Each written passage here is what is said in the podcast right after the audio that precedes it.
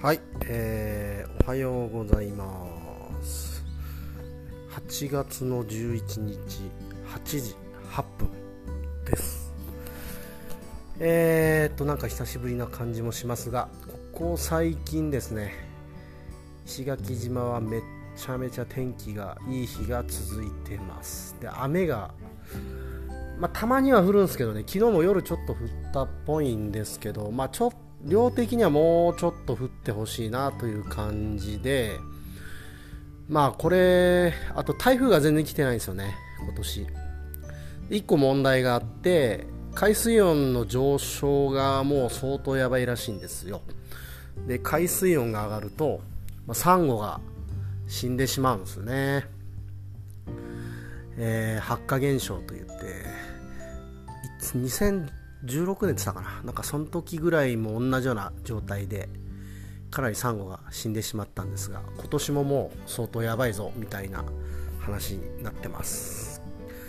けれどもまああのあれですよ。あのまあ、ただただ観光で来る人にとってはこの天気っていうのはねなかなか得難いもんだなと思い思いますね、はい。えー、夕日夕焼け昨日月。月も相当綺麗だったみたいで。で今ちょうど、えーと、石垣島はですね、まあ、沖縄全体がですけども、まあ、旧盆ですね、あのー、普通のお盆ではなくて旧暦のお盆がですね昨日から始まってまして、えー、昨日は初日今日中日ですね。明日で終わりって感じなんですが旧盆になると沖縄は各地でいろんなイベントをやったり、まあ、祭りの行事事だったりが行われていて、えー、まあ、石垣島でいうと、まあ、白穂とかあっちの辺りでは板敷原といって、まあ、内地で獅子舞ですね。あんなのがやられてたりあとは市街地鹿沢という市街地の方では、えー、アンガマというね、えー、おじいとおばあのお面をかぶったあ人た人というか、まあ、そういう役の人がこう島の言葉でこう問答をするみたいなね、えー、まあ、そんなイベントがあってこう街中を歩き回ったりするんですけども、まあ、そういう時期ですね、えー、でまあ、島の人はどうなんだろう、ま、働いてる人ももちろんいると思うんですがおそらくお休みの方が多いのではないかなと思います、ま、平日なんでね休めない人も多いと思うんですけども。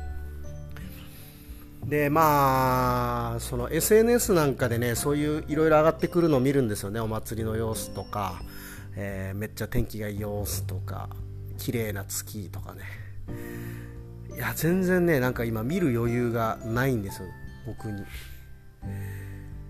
いやーなんかねえー、っともちろん実務的にもそうなんですがどっちかっていうと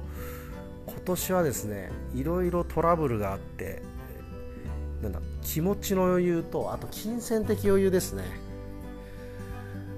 えー、トラクターのね、えー、修理とか、まあ、その他もろもろにちょっと想像以上にお金がかかりすぎてしまってですね。うーんこれはまずいなという 状況になってます今。えー、まあねあの師匠のとこで、えー、バイトさせてもらいながら自分の仕事をしてみたいな感じで一応現金もねなんとか稼ぎながらあやってはいるんですが、まあ、ちょっと想像以上だったので、まあ、どうしようかななんて今いろいろ考えてるんですけども、うん、なんかでもこういうことっすよね。なんかこう何て言うんですか経営するみたいな。ことって。こうああそっかそっか、えー、個人事業やってんなと独立したんだなという実感はすごいあってですね。だからそのもちろん安心感てか不安感はあるあるしなんかこうめちゃめちゃこう楽しいというわけではないんですがまあおそらく多くの経営者の方が通ってきた道というかですねそういうものことなんだろうなというふうに思ってます、うん、ねえー、とまあトラクターでいうとこう自分で買ってね買ってしばらく経つんですけど自分でしっかり使うっていうのはねまだそんなに回数がなくて、えー、まあ、使えなかった事情もあったんですけども、えー、ようやく今年からなんか本格的に自分で使っていろいろ整地するようになってみてこの爪トラクターの爪ってマハみたいなのがありますよね。あれの減り具合とか減るよって師匠には聞いてたんですけどまさかこんなにすぐ減るとはという。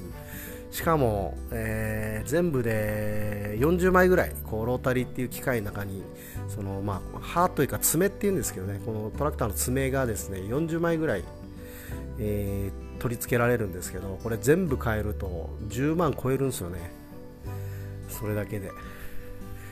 とかねもうなんかいやびっくりするぐらいお金がかかるなというんでまお金がかかるというかですね、まあ、かかる農業してるんですね僕は、えー、土地利用型というなんだろう施設栽培とかではなくて、えー、割と広めの土地を利用して、えー、栽培するという、まあ、そういうやり方でやってるんですよね。でこれのメリットはですね、まあ、多分大面積をいけるというのとあと、まあ、僕がやってるパインとかぼちゃに関しては人件費の部分で、えー、かなり抑えられるという利点もありましてね。まあでもその分やっぱり機械にお金かかるっていう話なんですよ。はい。なんでまあある意味仕方がないところだしなんかものすごく今こう いろんなことがこう連続してトラブルとかも起こっていて、まあ、それが逐一学びになってるなという感じですね。新しいことやってんなというかこう自分が経験したことのないことを今たくさん経験している感じで、うん、なんかそれはそれでまあちょっと変ですけど楽しい感じもあるんですよね、うん、で今あ独立して1年半ぐらい。ですか、まあ、2年目ということで、まあ、今年はですねパインの収穫面積もちょっと少ないのでやっぱこう収入があまり多くない売り上げがそんなない年なんですよね。来年からえーと、おそらく売上的には倍近くになるという予定なんですけども。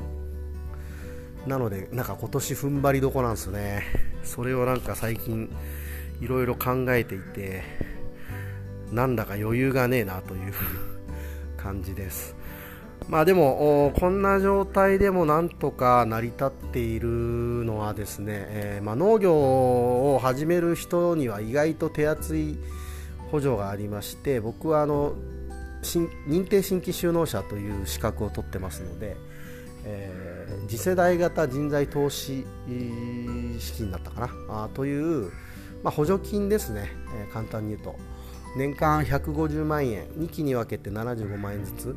うん、いただけるんですよこれは、えー、なのでこれのおかげで、まあ、トラクターの経費はですね